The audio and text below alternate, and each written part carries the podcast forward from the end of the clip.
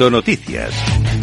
Empezamos hablando de Bitcoin, que ha borrado las ganancias recientes, pero eso sí, te traemos unas razones, unas razones para ser optimistas. Bitcoin alcanzó un máximo de 22.799 dólares, moviéndose brevemente por encima del nivel de resistencia de, retroceso de Fibonacci de 0,618 de todo el movimiento descendente anterior. El máximo también pareció provocar una recuperación de la línea de soporte del anterior canal paralelo ascendente. Sin embargo, el precio no pudo sostener su movimiento ascendente y cayó drásticamente el mismo día, creando una enorme, una enorme vela envolvente bajista que llevó a un mínimo de 19.000 860 dólares. Este rechazo varió también el nivel de resistencia de retroceso de Fibonacci como la línea de soporte anterior como resistencia. En este análisis de los amigos de Bin Crypto vemos que hay algunas razones todavía para ser optimistas. Vamos con otra noticia que también esperemos, vamos a ser optimistas y es que el merge de Ethereum podría exponer a la red de Ethereum a ciertas brechas de seguridad según algunos analistas. Esperemos que esto no suceda, pero claro, cada vez va faltando menos para la llegada del merge y la gran actualización para la red de Ethereum genera mucho entusiasmo entre los usuarios, entusiastas e inversores del proyecto blockchain. Sin embargo, hay ciertos expertos en seguridad que indican que no se debe bajar la guardia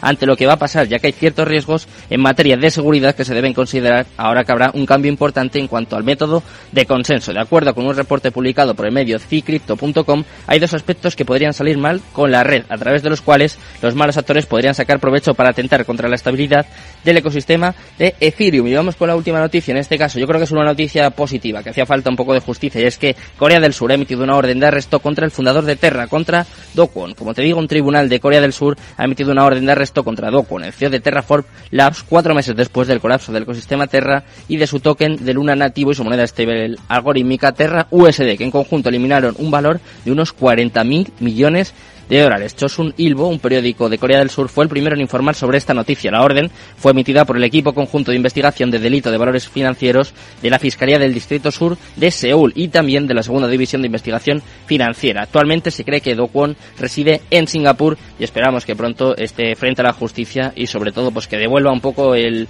el dinero y que haya justicia con los damnificados. Sé que hubo gente que perdió mucho dinero en este proyecto. Nosotros vamos a traer noticias más positivas. Vamos a hablar además de proyectos españoles vamos a hablar un poco de tokenización. Vamos ya con la entrevista del día.